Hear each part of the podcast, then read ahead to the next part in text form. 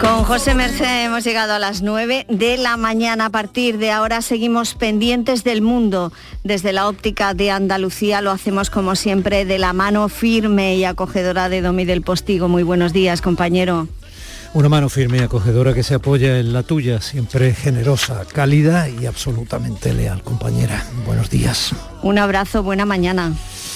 Igualmente, cualquier cosa, Marga, ya lo sabes, ¿eh? cualquier cosa, y estamos en un tiempo en el que ni los fines de semana son una tregua, inmediatamente irrumpís ¿eh? nuestros días. Nunca lo son, pero ahora estamos en tiempos realmente difíciles. Así que buena mañana en cualquier caso y que disfrutes. Un besito. Un abrazo, compañera.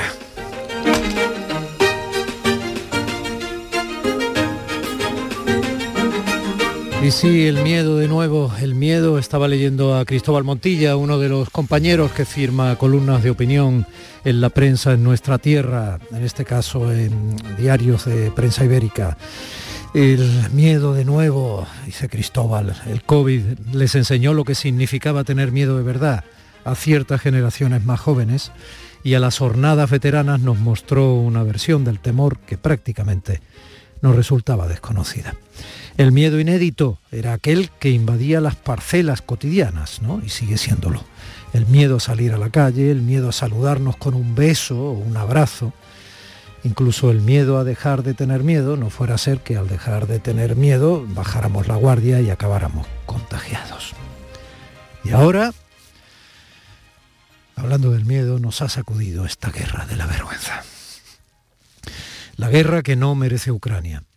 Ni nadie tampoco el pueblo ruso. Cuidado con empezar a generar la cadena del odio que se empiezan a querer tirar estatuas y se acaba señalando a gente por interés propio y bajeza moral y humana y cerrazón intelectual. Cuidado, cuidado con utilizarlo todo políticamente porque me he encontrado esta opción y esta posibilidad e ir pidiendo por ahí que dejemos de leer a Tolstoy o cualquier barbaridad o que no podamos tener doctor Cibago en casa.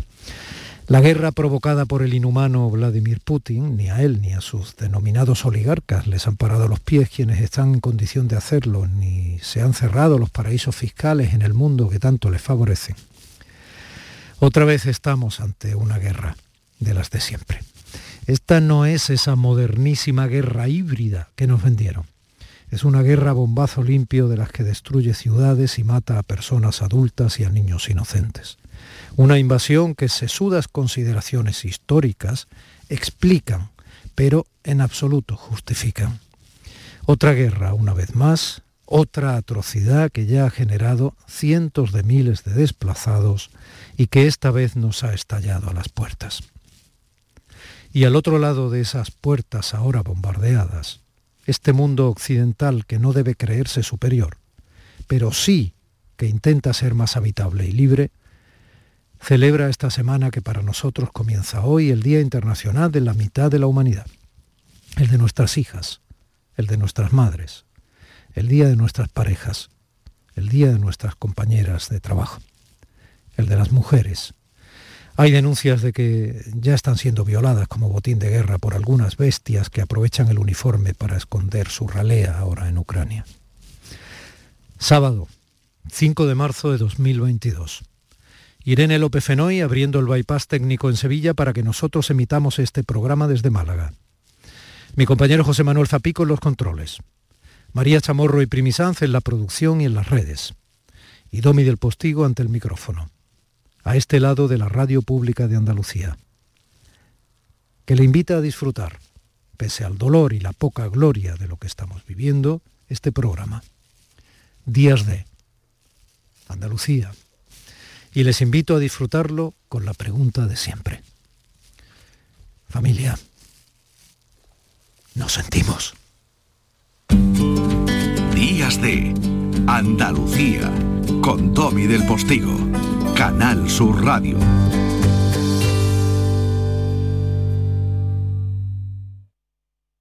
Y hoy el programa lo queríamos abrir eh, haciendo algunas reflexiones que tienen mucho que ver con todos y no solo con todas.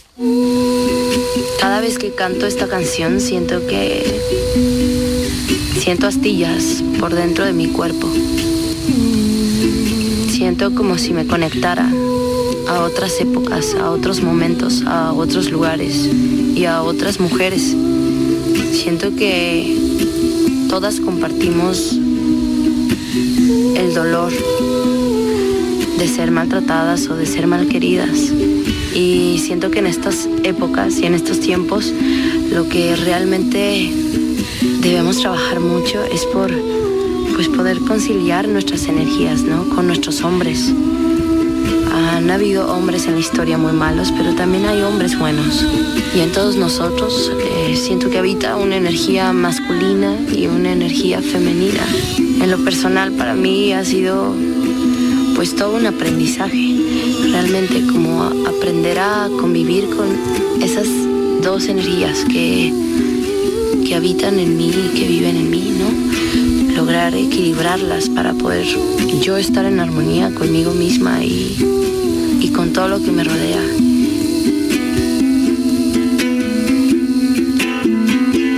La extraña sensación de que nuestra invitada de esta mañana, a la que generosamente hemos podido acceder en persona gracias a la intermediación de las compañeras de la Asamblea de Mujeres Periodistas de la Asociación de la Prensa de Málaga, tiene o es capaz de mantener ese extraño equilibrio del que habla en esta bonita canción Natalia Lafourcade. Lo que pasa es que no sé cómo, Lidia, no sé cómo. Una niña triste en el espejo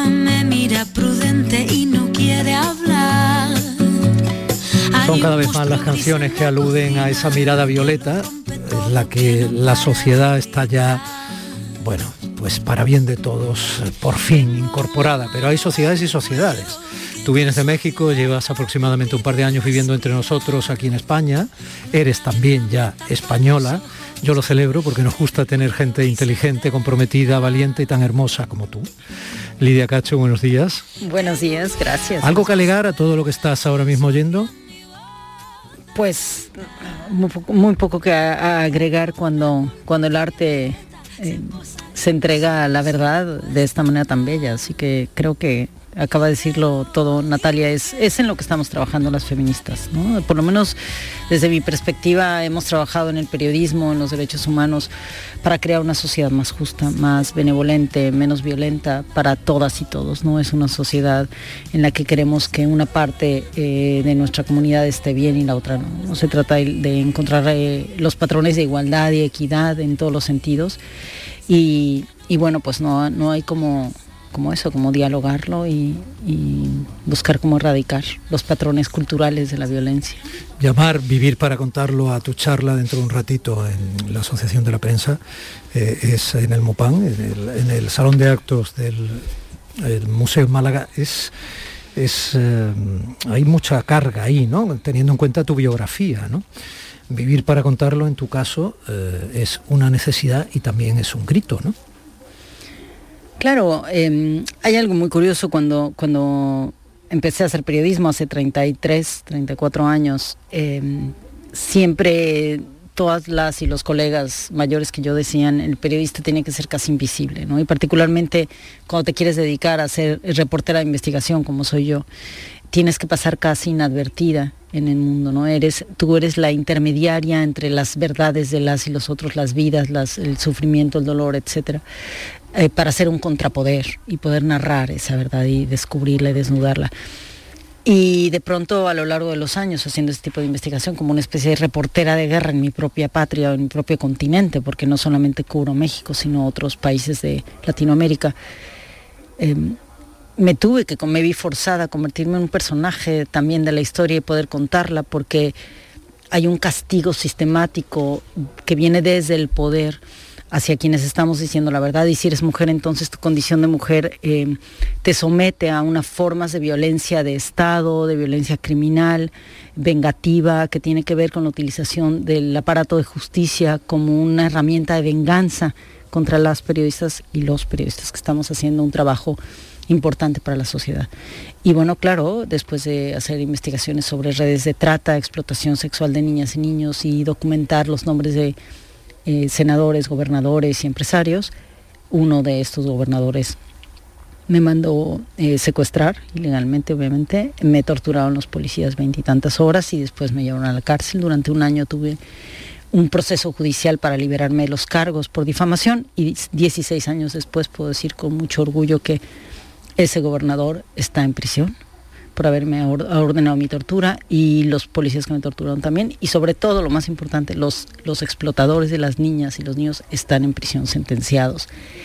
No sería nuestro papel como periodistas sin duda hacer un poco como de agentes judiciales, pero en los contextos de impunidad como el de México, eh, bueno, y de muchos países del mundo, pero puedo compararlo con Rusia porque además es pertinente, estamos, estamos dando una batalla de ese nivel. Es decir, no solamente somos contrapoder, sino también tenemos que ser un equilibrio en el ámbito de la justicia. Y es lo que nos toca vivir en este momento histórico a las y los reporteros de, investigación. Pero es fundamental vivir para contarlo, Lidia, y en tu país, en México, aunque también lo es ya España, eh, hemos perdido a muchísimos periodistas.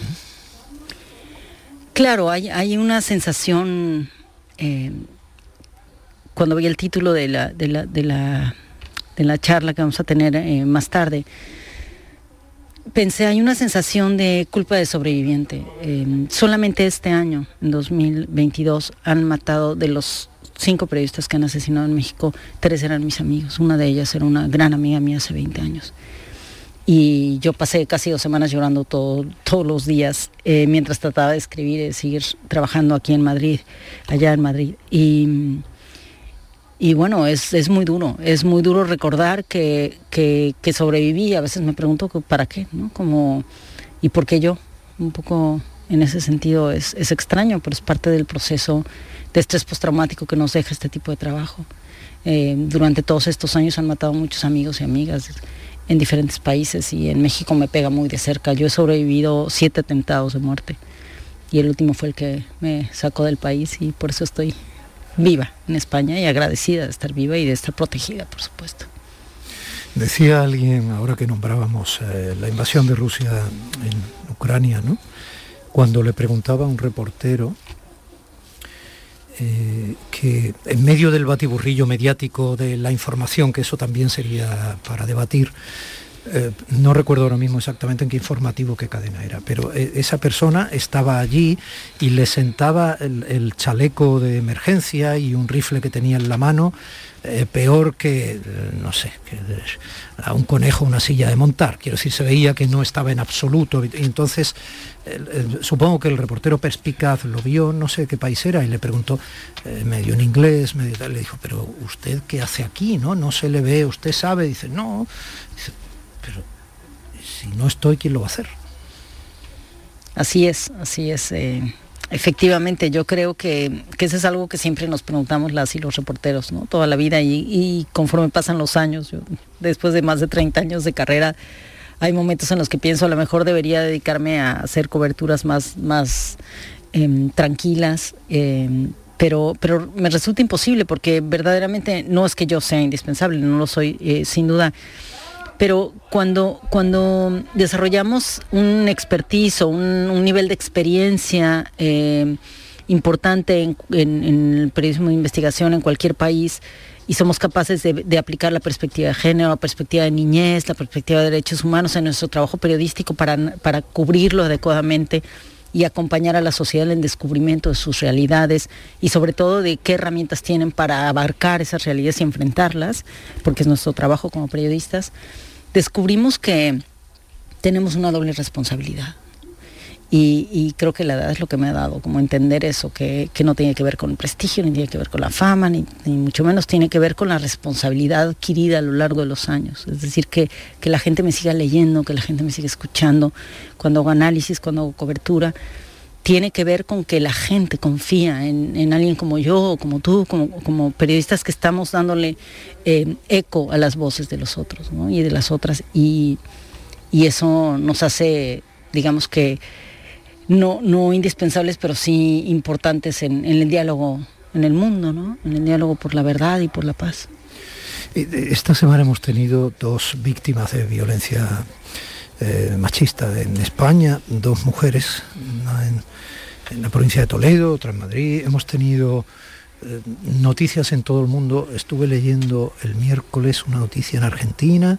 Fueron unos vecinos y unas vecinas, estaban violando a una chica entre cuatro o cinco tipos en un coche, vieron que se movía el coche, pensaban que era una juerga más o menos de casi de chiste de película. No era así, la habían drogado, estaban... Para colmo, los perfiles de esos chicos sorprendió. Uno era estudiante de arquitectura, había un par de ellos que eran activistas de movimientos de izquierda, gente como muy concienciada. Quiero decir, esta cosa transversal de llegar a un punto en que lo lógico es eh, utilizar, abusar, como se dijo toda la vida en España, ¿no? El abuso, ¿no? Abusar. Eh, en fin, no sé, esta cosa grosera, burda, terrible, ejercer la violencia, mm, despersonalizar, cosificar todo lo que queramos el cuerpo de la mujer para un desahogo en un momento determinado. Eso nos está pasando ahora con personas de ese perfil que se supone que vienen ya perfectamente educadas, o si no perfectamente, sí educadas, para que entiendan la necesidad del respeto hacia la otredad, sea esa otredad o no, en este caso de su mismo sexo, si es que tiene esa preferencia por ese sexo, porque todo esto se complicaría en el sentido de, los impulsos y los deseos. Entonces, eh, tienes una sensación de, de desaliento, de decir que, bueno, pensemos, un año más lo digo todos los años, que no tiene eficacia y qué tenemos que hacer para que tenga eficacia. Claro, el caso de Palermo, de Argentina, que mencionas, es prácticamente idéntico al caso de, la manada española. No es un barrio turístico, perfectamente, quiero decir, moderno, cultural. Sí, claro, pero, pero los elementos alrededor de la, de la violación por ejemplo, donde las niñas de 12 años, ahora mismo hay una campaña internacional para que, por favor, la mayoría son violentadas, que, hombre, que les permitan no ser madres con 12 años para que al menos tengan la oportunidad de tener una vida más libre, ¿no? Y ni eso, ¿no? Que no estoy yendo ya a unas realidades, digamos, de lugares profundos, ¿no? De culturas profundas o de políticas que no atienden por una serie de consideraciones de valores educativas y políticas esos mínimos derechos de una niña, ¿no? Estoy yendo a lugares como el barrio de Palermo, que, bueno. que es un barrio nice, como dicen. Y no a deshoras, y no a deshoras. No, y eso no tiene que ver, eso nos, nos ayuda a volver a poner sobre la mesa el tema de no importa cómo iba vestida, no importa qué calidad educativa tengan ellos, no importa qué auto era, no importa si habían bebido o no habían bebido, es cuál es el impulso y la determinación de los violadores para llevar a cabo ese acto de agresión y de violencia contra una mujer o varias mujeres. Y entonces ese caso de Palermo se parece mucho al de la manada de España, que fue muy bien analizado y es prácticamente idéntico a uno en México, que es como la manada mexicana más famosa, que se llama Los Porquis, que justamente eran unos chicos de familia súper rica, em, en un contexto de educación, igual, más raza, clase, todo no calificaba supuestamente para que fuesen violadores y por supuesto que lo son. Em, entonces, lo, lo, que creo es que hay un componente del que no se está hablando lo suficiente en el mundo entero y que tenemos que ponerlo sobre la mesa, a pesar de que es muy complejo discutirlo, pero hay que discutirlo, y es el efecto que la pornografía gratuita ha tenido en las nuevas generaciones de hombres es brutal. No es lo mismo que tengas en este momento unos soldados rusos que están invadiendo Ucrania que están violando a las mujeres y las niñas como una forma de dominio y colonización del cuerpo de las mujeres y de un país y un dominio político, digamos, de la, situación a través del cuerpo de las mujeres como el último de los castigos. Estamos hablando de, de chicos educados, de hombres educados, que han elegido, porque es una elección, la violación lleva un proceso psicológico de determinación, de decisión, de cuidado, etcétera, y de grupo para llevar a cabo un acto criminal como este. Y, son chicos que vienen de una cultura de la pornografía brutal. Y la pornografía educa a los hombres y a las mujeres, no solamente a las mujeres, perdón, no solamente a los hombres, para que crean que la sexualidad, el encuentro sexual tiene que ver con la violencia, el sometimiento y la animalización de las mujeres en particular, de los hombres también en el mundo de la pornografía gay, pero de las mujeres en el mundo de la pornografía hetero. Eh, recientemente estaba entrevistando unas chicas españolas de 13 años para un libro que estoy escribiendo y todas sacaron el tema de la pornografía, yo no lo saqué. Y una de ellas me decía que su novio de 13 años, en un colegio en Madrid, le decía que si ella le practicaba sexo oral, él le daba un beso. le daba a, cambio de un beso, eh, a cambio de sexo oral le daba un beso en la boca. sería su primer beso, obviamente ella no aceptó. Y me contaba que los chicos se intercambian a través de WhatsApp todo el tiempo, están pasándose pornografía muy dura, pornografía infantil evidentemente. Porque es gente de su edad que lo está haciendo.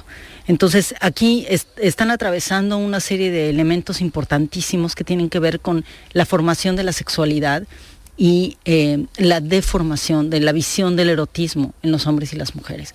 Muchísimas chicas de estas nuevas generaciones van a entrar en una ola de, de mujeres jóvenes muy inseguras de sí mismas con sus cuerpos, con su sexualidad y con su erotismo, eh, para poder entregarse al, amor y a la sexualidad y al erotismo, están pasando por unas reglas terribles de violencia eh, cultural que tienen que ver con la pornografía. Y me parece que este caso de Palermo eh, lo, ejemplifica perfectamente. Son chicos que veían mucha pornografía. Yo soy padre, entre otros, hijos de un preadolescente. sabes que ahora mismo te están oyendo padres y madres que tienen hijos o hijas solo enfrentarse a que esté sucediendo eso y que eso pueda generar una actuación como la que hemos hablado antes, les aterrará. ¿Qué pueden hacer? ¿Qué podemos hacer? Mira, em, lo más importante, eh, yo he trabajado mucho en psicopedagogía con este tema del abuso sexual infantil porque es una de mis especialidades e incluso escribí un manual para que los padres entiendan y las madres entiendan y aborden el tema de la sexualidad y del abuso sexual. No hay nada como Em, como el silencio para eh, debilitar la integridad de nuestros hijos e hijas. Necesitamos hablar sobre estos temas. O sea, no hay ni una sola adolescente en el mundo que yo he entrevistado que no me hable directamente en las, a los 10 minutos de la conversación sobre el amor de la pornografía. Entonces necesitamos llevarlo a la mesa del comedor en casa. Necesitamos sentarnos con nuestros hijos e hijas y, hablar abiertamente sobre la pornografía. Pasan por no WhatsApp los chicos en tu colegio, ¿qué piensas sobre eso? ¿Qué opinas? Hay que prepararse, no es fácil, evidentemente son temas bien complejos. Pero, pero están ahí, la Policía Nacional en, España tiene un problema gravísimo, porque claro, de pronto no va a ir a, las escuelas a detener a los chavales de 13, 14 años, porque están cometiendo un delito grave. La pornografía eh, infantil es un delito muy grave. Entonces las chicas a las que yo entrevisto me dicen, es que es un delito grave, los deberían de llevar a la cárcel. Pero claro que no los van a llevar a la cárcel. ¿Qué vamos a hacer con eso? Tienen que capacitarlos, tienen que hablar con ellos y hay muchos otros elementos que tienen que ver con las herramientas que utilizas en internet y demás para poder, para poder eliminar la, pornografía de, de, de la manera en que navegan nuestros hijos e hijas. Pero censurándoles no funciona, porque siempre va a haber un amiguito que lo lleva.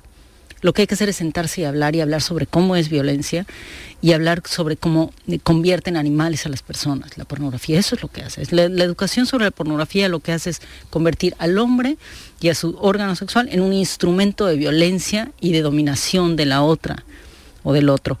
Y lo, y lo tenemos que hablar. lo tenemos que hablar con el lenguaje que reciben nuestros hijos e hijas. Si una niña de 13 años o un chico de 13 o 14 años o de 15 eh, ha visto pornografía en la, en la escuela, entre los amigos, amigas, puede hablar de ella. Y eso es lo que nos toca. En este momento cuesta mucho trabajo, pero yo lo que he comprobado con mis investigaciones en todo el mundo es que en la medida en la que una niña o un niño fue educado para entender el proceso de la violencia, eh, pide ayuda siempre.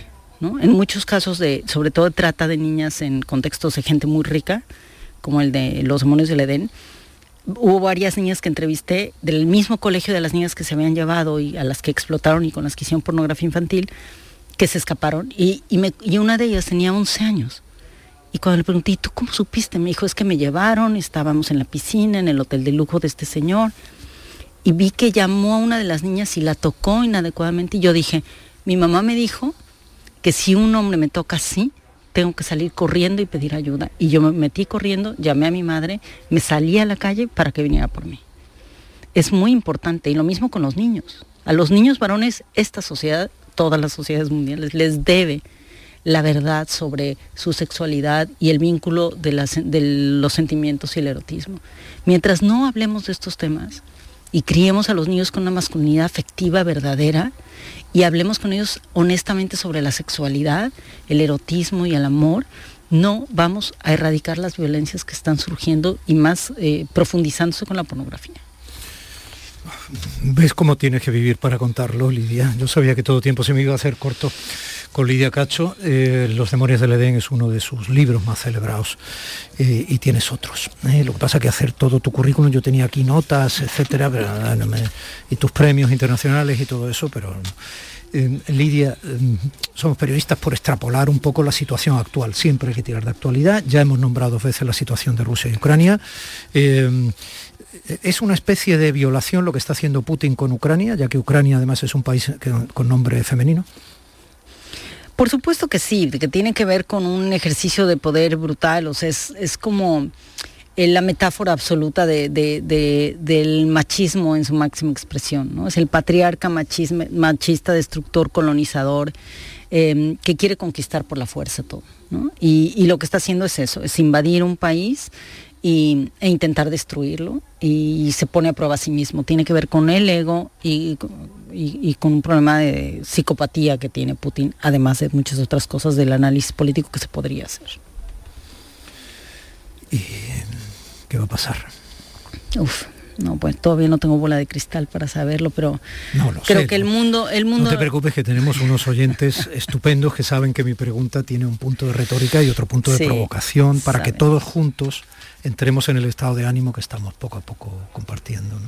Yo creo que hay que hacer muchas cosas. Por ejemplo, todas estas campañas, la gente que se está pronunciando en las redes em, eh, contra la guerra, hay una campaña muy importante que, está, que inició aquí en España que tiene que ver con, con mandar alimentos a la gente que, se está, que está saliendo.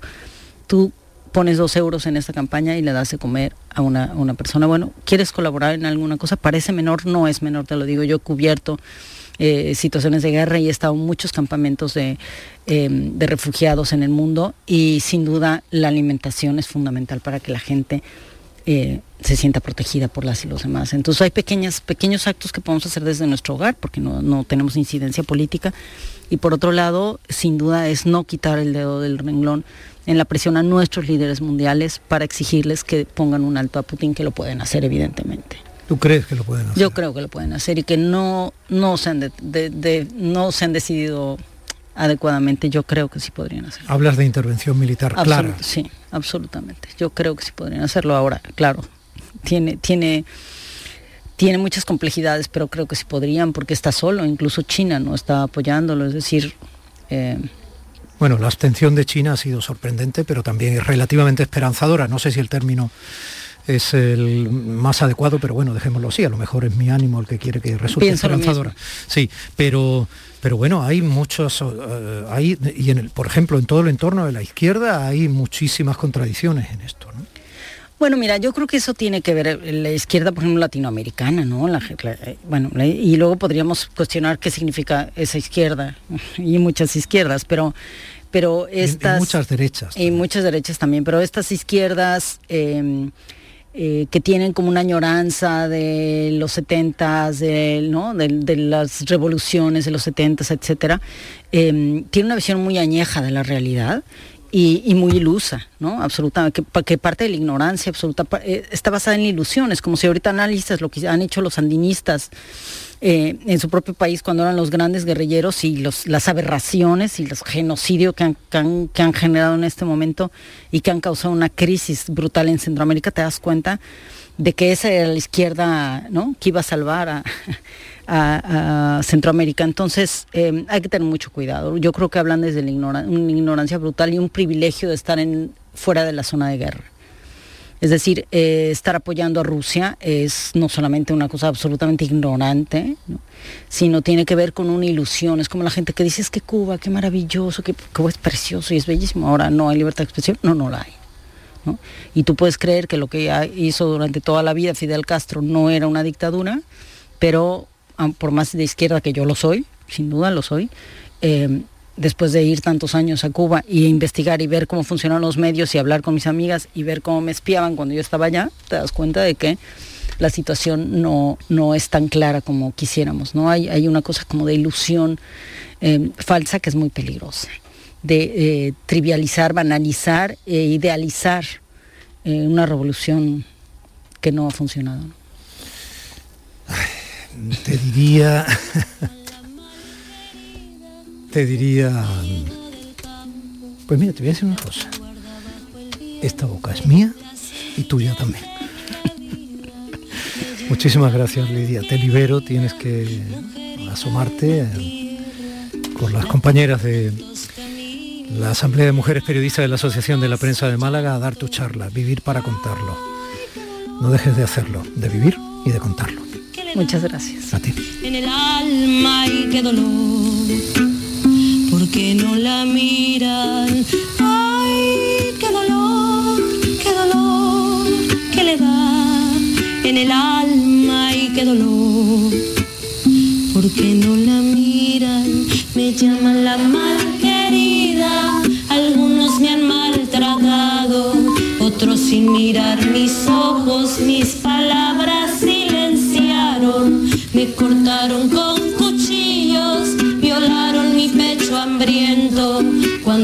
que más quería era un abrazo a fuego lento.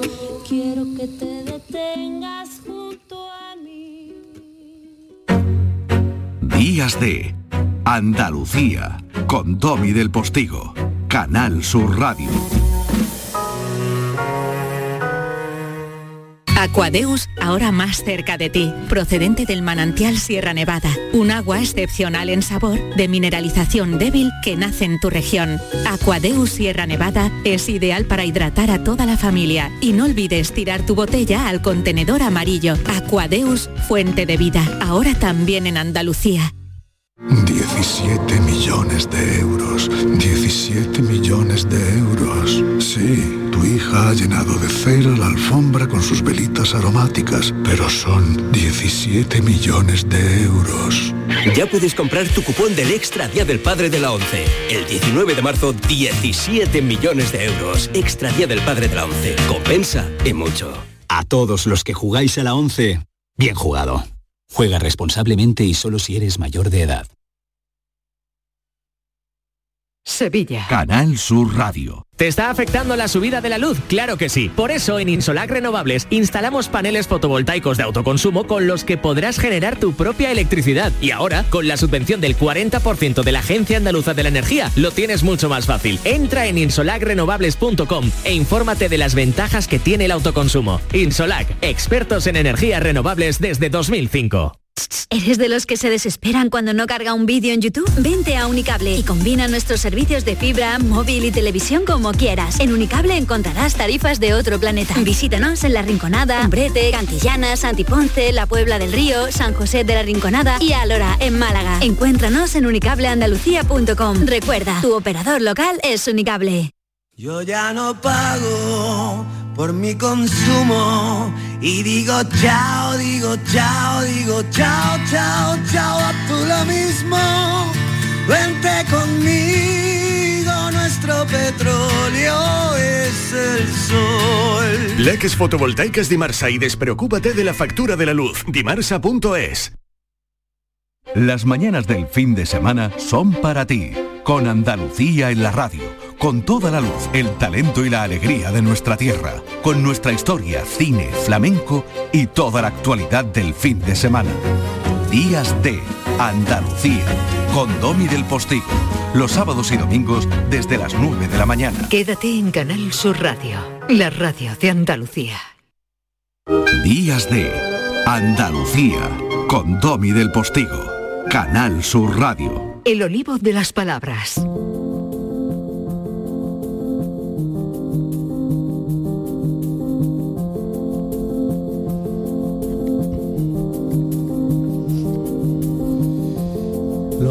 Días. Hola, buenos días, Domi. Bueno, hay presencias que enriquecen, cuestionan y, y que te generan su propio ritmo también en la radio. Bueno, pues eh, de mujer a mujer y, y felicidades eh, también a ti porque para nosotros, como dije en el inicio, como estaba comentando también, entre otras tantas cosas con Lidia Cacho, eh, nosotros empezamos ya la semana del Día Internacional de la Mujer esta mañana. Muy bien, sí, sí, además saludando a una mujer que hacía muchos meses que nos saludábamos desde dentro del programa, a nuestra Sí, compañera Primi. mía, ahí está, ahí está sonriendo, que se ha puesto, tiene, se parece un poco a Pasión Vega, se ha puesto un- sus cabellos, se los ha recortado en rubio, esa medio melenita, tú sabes, ¿no? Eh, que queda recortadita de cogote y poblada por arriba. Y ahí está, es nuestra pasión en, en estas 10 menos 25 de sábado de hoy. Te está saludando con la mano, ¿eh? Qué bien, bueno, muchas gracias. ¿Tú quieres que te salude aquí? Ven, Primi, ven, ven, vente, vente. espérate, porque hacía muchos días que la, que la echábamos de menos, ha estado tomándose un descanso terapéutico, digamos. Ahí la tienes. Ha dicho que si no, días, que si no te saludaba no produce. Bueno, bueno, una, una alegría verte de nuevo incorporada al programa. Cuéntale, cuéntale. Pues la verdad es que te voy a contar algo así muy casero, que es que me voy a cambiar de micro. bueno, vale. Qué alegría tener tantos micros en la mesa. Qué alegría. Me decías, Lola, yo, yo te estaba mandando energía, eh, os he escuchado como es natural todos los fines de semana, o muchos de ellos, y la verdad es que tenía una añoranza tremenda, pero qué alegría por poder escuchar entrevistas como la que acaba de hacerle Domi a Lidia Cacho con tanta fuerza y volver a, a escucharte a ti en directo, así que maravilla lo del regreso. Qué bien, qué bien, qué bien. Pues nada, no irte más, ¿eh? Aquí te Pues queremos. nada, aquí te dejo con eses. Bueno, quédate si quieres, Primi, quédate, porque vamos a hablar efectivamente de las heces. Si quieres incorporar algo, hazlo con naturalidad, como te apetezca. Bueno, nuestro libro efectivamente hoy se dedica a la pronunciación. Últimamente hemos hablado de autores, hemos hablado de vocabulario, bueno, nos toca volver a la pronunciación andaluza. Hoy vamos a hablar de la S andaluza cuando suena, cuando escribimos S, que cuidado con la S que escribimos hoy que pronunciamos, porque aquí en Andalucía S, S, S, S, hay muchas S, ¿eh? S. Bueno, encuadre el fenómeno, querida. Venga, a ver, ¿de qué vamos a hablar hoy? Hablamos de la S, pero en concreto no de todas las S del español, sino de las que se nos quedan al final de la sílaba. Por ejemplo, Vale, vale, de esas. de esa. O sea, vamos a sacar fuera de esta habitación a la S, por ejemplo, de sabor. Esa no nos interesa. Mm. O a la S de casa, tampoco nos interesa. Y nos quedamos dentro de la habitación con la S que está a final de sílaba, que a veces es también la que está a final de la palabra. Por ejemplo, si yo digo las tierras, ¿no? Pues la S final de las y la S final de tierras, o si digo los hombres, esas S finales, o si digo agosto, esa S que está dentro de la palabra, pero que se queda al final de la sílaba gos, ¿no? De agosto, pues esa es la S que nos interesa hoy porque en Andalucía la alteramos, aunque de diferente manera. Bueno, bueno. Es un fenómeno muy, muy visible, ¿no? Del andaluz, pero pasa desapercibido. Yo creo que sí, que pasa muy desapercibido porque siempre desde fuera, incluso Bueno, del andaluz nosotros... estaba yo recordando ahora mismo, hace un momentito, la manera de hablar también de Lidia Cacho, ¿no? Ese español de México. Es el andaluz y, y- y la S también muy de toda Latinoamérica. Pero bueno, sigue, sigue, continúa. Sí, te decía que en el andaluz normalmente nosotros pensamos, y también desde fuera se piensa que el mayor fenómeno es el ceseo o el ceceo, pero realmente no todos los andaluces cesean ni cecean. Eh, ¿Qué es lo que en principio hacemos todos los andaluces? Mm, Hacer algo con esa S que está al final de la sílaba o de la palabra. Todos mm, alteramos esa S de diferente manera y con diferentes repercusiones. Y esto tiene su historia. Esto tiene su historia, pero es muy complicado, porque fíjate, estamos pensando en desde cuándo los andaluces, en lugar de decir mes de agosto, dicen mes de agosto. Y claro, eso explicarlo históricamente exige que aparezca puesto por escrito. Y si alguien escribe mes sin la S final, puede ser que efectivamente no esté pronunciando ese sonido. Pero puede ser que haya tenido un despiste. Puede ser que, que simplemente se le haya olvidado. Es lo que se llama un lapsus calami, o sea, una errata. Un la- calami, calamus es eh, pluma en latín, ¿no? Pues un error al escribir. Sí es cierto que cuando la frecuencia de ejemplos sube, empezamos a sospechar que algo pasa, ¿no? Y eso ocurre desde el 16. Hay ejemplos desde el 16 muy constantes de ese finales perdidas, de, de gente que escribe agosto como agoto, pero no porque diga agoto, sino porque esa S la está alterando de alguna manera. Y también esos ejemplos se ven, y antes hablabas de Lidia Cacho y con ella, pues en América, ¿no? Pues en Perú, en Colombia, en México aparece también documentación antigua de esa S perdida. En España se da también fuera de Andalucía. Claro, esto es otra cosa interesante. Tú decías al principio, es que hay muchas S, es que la S, incluso desde la época latina, es un sonido que está sujeto a mucho cambio. ¿De acuerdo? Y entonces, en la propia lengua española, la S, no solo en Andalucía, tiene mucha variación. Piensa que, por ejemplo, cuando imitamos a personajes manchegos, por ejemplo, y un político español, eh, Bono, muchas veces imitado así, se Es lo pone que- diciendo es el es lo que. pone fácil. Claro, quien dice es que también está alterando la S. Es cierto que en Andalucía lo diríamos de otra manera, diríamos a lo mejor es que y no es que, pero eh, tenemos ese punto en común con La Mancha ellos también están modificando esa S en un sentido distinto de nosotros, pero tienen esa modificación. Y es que esa alteración de la S es superior a Andalucía. Se da en Extremadura, se da en La Mancha, como hemos dicho, en Murcia, en Salamanca e incluso muy al norte. En Santander, por ejemplo, en punto santanderino, se encuentra también esa modificación. Y si nos vamos a lenguas hermanas del español, pero de otra geografía, por ejemplo, nos vamos al francés, pues quienes saben francés conocerán que, por ejemplo, si yo digo en francés yo como, eh, je mange, suena igual que si digo tú comes, eh, tu manges. que tiene una S al final, se escribe con una S, pero esa S no se pronuncia en absoluto. Entonces, esto es un proceso que ha empezado en el norte, en el sur, no, estos son procesos paralelos, seguramente son procesos independientes. El del andaluz surgió independientemente al de esos puntos del norte de la península. De todas formas, mientras te suspendan en el examen si no pones la S, la S se va a mantener. Claro, sí, sí. la ortografía va por otro camino. Eso te lo aseguro. Cuando hablábamos tanto de Nebrija y luego lo volveremos a hacer con Elvira Roca, pues eh, ya vemos la importancia de la gramática y por qué hay que fijar esos criterios para que evidentemente la lengua no acabe siendo un saco de confusión, ¿no? Eh, que cada uno lo utilice como le dé la gana. Em, bueno, pues me has hablado de dónde se, se hacen cosas con la S. Eh, hemos hablado que desde el siglo XVI ya teníamos ejemplos, etcétera, del cuándo, pero ¿por qué? Porque, bueno, primero voy a decir por qué no. Eh, y digo esto porque mm, circulan por ahí y las redes sociales son muy proclives a coger estas ideas, eh, vídeos, contenidos que explican que los andaluces nos comemos la S por cosas que son absolutamente falsas que son científicas y que de hecho yo creo que son incluso un poco ofensivas para los andaluces. Por ejemplo, nosotros no perdemos la S porque pasemos mucho tiempo en la calle o porque aquí haga mucho calor. Estos son tonterías enormes. Esto es equivalente a decir que la Tierra es plana en lingüística. Entonces, que hay un vídeo por ahí que lo dice, bueno, pues también hay señores por ahí que piensan que los pájaros son drones y, eso no lo convierte en verdadero. No nos comemos las letras, no tiene que ver con el clima. Esto es una tendencia más bien a que en nuestra lengua estamos desde hace siglos tendiendo a preferir sílabas que tienen o una vocal o una consonante y una vocal, pero no otra consonante detrás. Me explico. Preferimos sílabas del tipo A o K a sílabas del tipo as, que tienen vocal y consonante. Entonces, eso eh, supone una tendencia que poco a poco está provocando esta erosión, esta pérdida de esas consonantes finales. No solo la S. Nosotros, por ejemplo, tenemos en la palabra objeto ahí tienes la sílaba primera, ob, que tiene vocal y consonante. Pero esa B de objeto mucha gente no la pronuncia, como la P de septiembre mucha gente no la pronuncia, ¿no? Esa tendencia, digo, a limitar las sílabas que tienen consonante al final. Oye, ¿por qué algunos dicen, ya que estamos hablando del Día de la Mujer, ¿no? Pues bueno, pues ¿por qué algunos dicen los hombres como los, los hombres, otros como los hombres y otros con una apertura vocálica, ¿no? Tipo Córdoba, los hombres. Claro, esa es la, variedad interna de esto. Todos los andaluces nos parecemos en que perdemos esa S, sí, pero cada uno la pierde a su manera. Y claro, ahí ya has dicho tres ejemplos fantásticos de cuántas posibilidades internas hay. Puede ser que yo con esa S lo que haga es una aspiración, como has dicho, los hombres.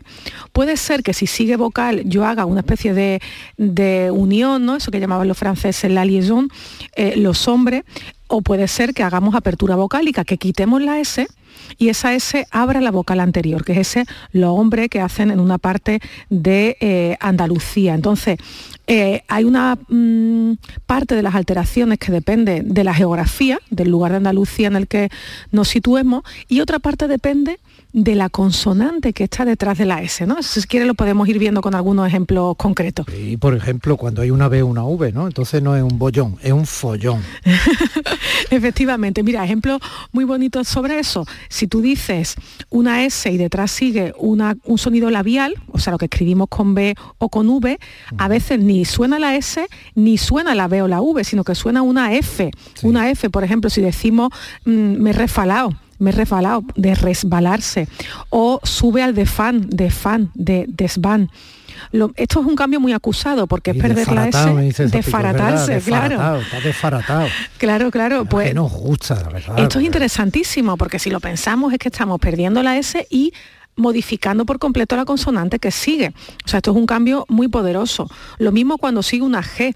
Mm, si digo me has dado un disgusto, disgusto, hay gente que esa S de disgusto la quita y eso lo pronuncia como disgusto, disgusto, me has dado un disgusto, Domi. Bueno, tú no porque tú no me das ningún disgusto. Entonces, eso, eso es interesantísimo, como incluso con Bs, V, Gs detrás podemos tener directamente otra consonante distinta. Bueno, pues ahora te voy a documentar un hecho que es real, ¿eh? aunque lo tenías previsto, pero déjame que, te, que, te, que me utilice. Eh, supermercado, eh, no voy a decir la cadena, eh, cerca de zona de Teatinos, Málaga. Domi comprando. Señora que le dice, ah, usted es Domi de Potigo. y te reconoces ahí, ¿no? Eras tú, ¿no? Potigo, Potigo. Claro, claro, porque ahí tienen la S y detrás sigue una T.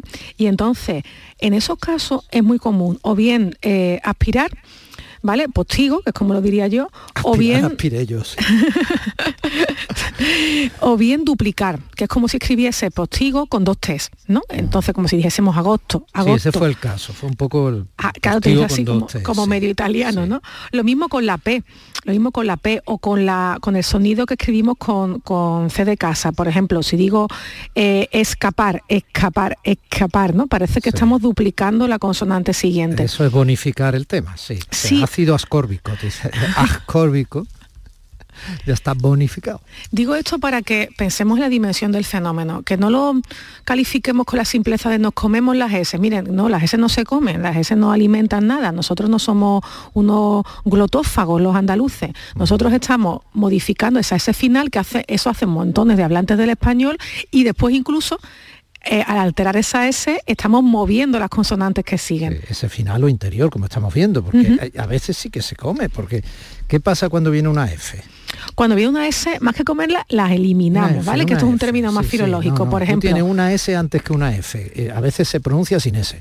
Resfriarse, por ejemplo, ¿Cómo lo diríamos? Eso no lo dice nadie. Resfriarse, resfriarse, no sé si nos hemos dado cuenta nosotros mismos, pero nosotros no nos resfriamos. Nadie le dice al médico, estoy resfriado. Le decimos estoy resfriado. No sé si se han dado cuenta, pero decimos estoy resfriado. Bueno, ¿y la S qué pasa con ella? La S la hemos eliminado y la hemos, digamos, subsumido. La hemos estornudado. Eso provoca, claro, estos cambios vocálicos en el oriente andaluz, estas duplicaciones, estas eliminaciones, ese caso de resfriado, pues el mismo de, por ejemplo, ascender, que sonará para toda Andalucía como ascender o ascender. Sí, ascender, es verdad, ascender. Mm. Bueno, lo vamos a dejar aquí, ¿eh? porque me tienes ahí liado, ya no sé qué hacer con los labios, con la lengua. lo vamos a decir, le decía yo a, Lidia al final de la entrevista, eh, esta boca es mía y tuya también, haciendo un juego, ¿eh? porque es el título de un precioso libro que ella tiene de poemas, de los muchos libros que tiene. Bueno, pues eh, eh, esta boca es mía, pero ahora mismo estoy liado con lo que puedo hacer con ella. Nada, a pensar.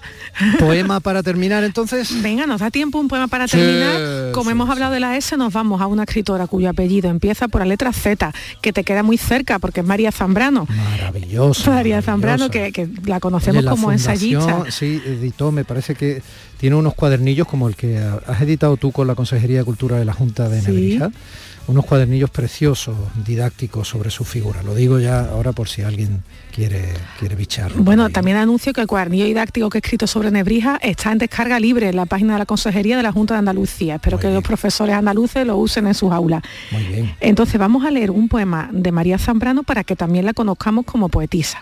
Sí. Pues eh, empezamos. Al ataque. Si esta paloma se quema, no es solo la zarza ardiente, sino bebiendo en una fuente que corre entre la alucema. Fuente viva y con amor, que va hacia la noche oscura, pero nace de la pura claridad de un ancho frescor, de misericordia que es llave del mejor humano y tierra y sol de su mies. Y esta paloma en su vuelo lleva un aire castellano por lo universal del cielo. Ay, Lola, ya te echo de menos. Hasta la semana que viene, ¿no? Un beso, claro.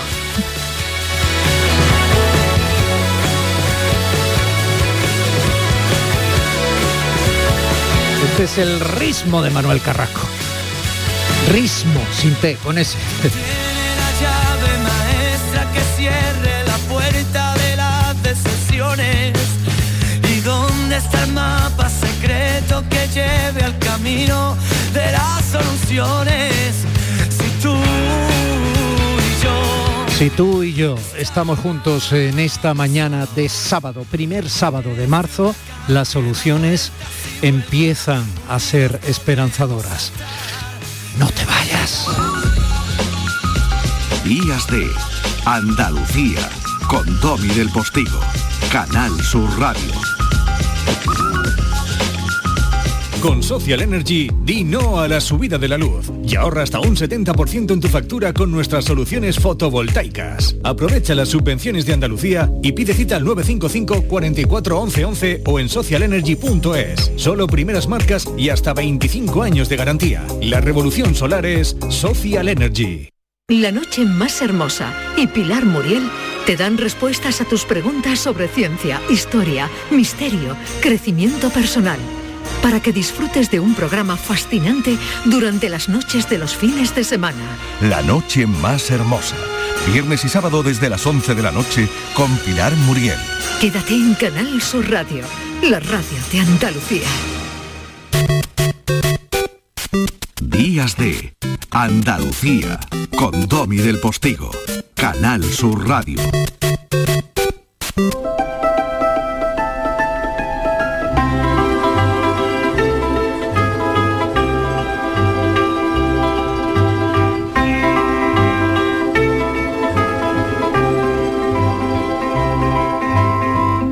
Mi querido Paco Cifornel, buenos días. Buenos días, Domi, ¿qué tal? Bueno, pues como siempre, encantado de tenerte del otro lado y preocupado como estamos todos. Estamos un poco cercados por la realidad por muchos flancos. Sí, la verdad que la verdad que son ya 10 días y, y tiene visos de que, de que continúe. En fin, la esperanza es lo que nos mantiene todavía un poquito vivo. Bueno, ese...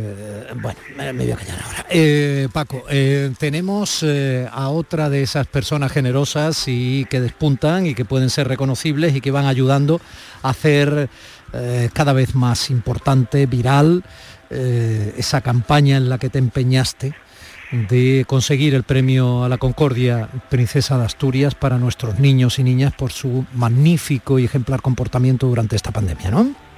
Pues sí, eh, ya va quedando menos y, y la verdad que se siguen sumando muchas personas y en nuestra ocasión tenemos a una al cual le tengo mucho cariño porque me recuerda mucho a, mi infancia cuando estábamos con la familia todos reunidos y, y era una de las pocas veces que uno se reía viendo la tele, no como ahora que desgraciadamente me llevo más tiempo apagándola que, que encendiéndola.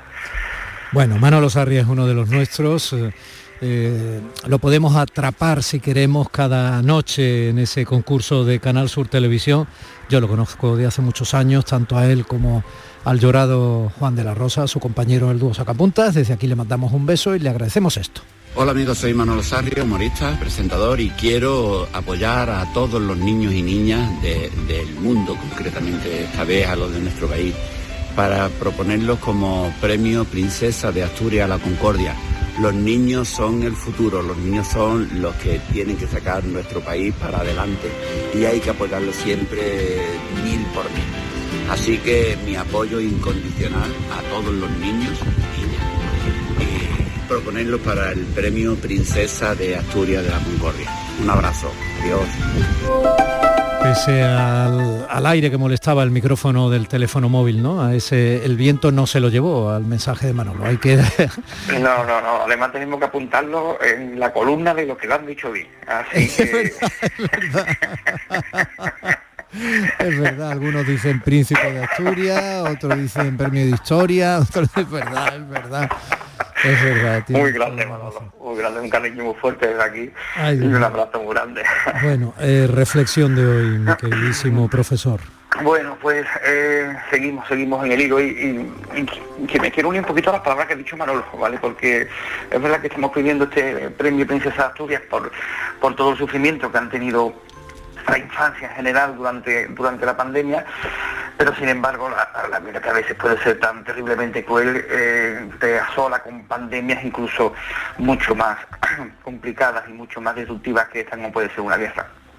Y así que os voy a hablar de, de unos, unos niños, una noticia que me llama mucho la atención, eh, y lo denominé los niños del búnker, porque con qué facilidad olvidamos la historia, Domi, eh, sobre todo cuando, cuando esta se repite en el vecino de al lado, ¿verdad? Los otros días viendo las noticias, mm, vi como un grupo de médicos ucranianos se ven llevados unos niños hospitalizados al interior de un búnker, de un búnker para salvaguardarlos de, las terribles bombas. Y apagué la tele, te puedo prometer que apagué la tele en el momento en el que uno de los doctores pues, pues no pudo hacer nada por, por, la vida de un bebé que tiene apenas meses y profería los mayores improperios que a uno le, puede surgir del alma en, esta, en estas situaciones cuando, la impotencia te, mira la cara.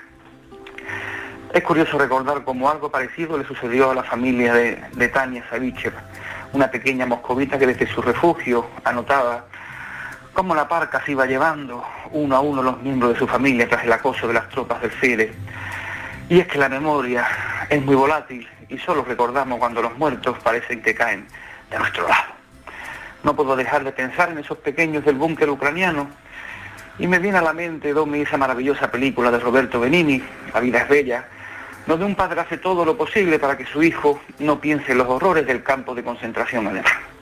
Deseo, anhelo, suspiro y te lo digo de corazón y con el habla ya casi entrecortada, que uno de esos médicos, de enfermeras, de celadores, se enfunde en la piel del librero y que explote globo cuando caigan las bombas, que rechinen sus dientes ante las metralletas o que entonen canciones alegres a cada silbito de las malditas balas. Por cierto, Domi, esa maravillosa película se basa en la historia real de un hombre llamado Rubino Romeo, un judío que sobrevivió al holocausto y que narró su periplo en un libro llamado Yo derroté a Hitler. Ojalá, ojalá se pudiera escribir otro con el nombre de Yo derroté a Putin.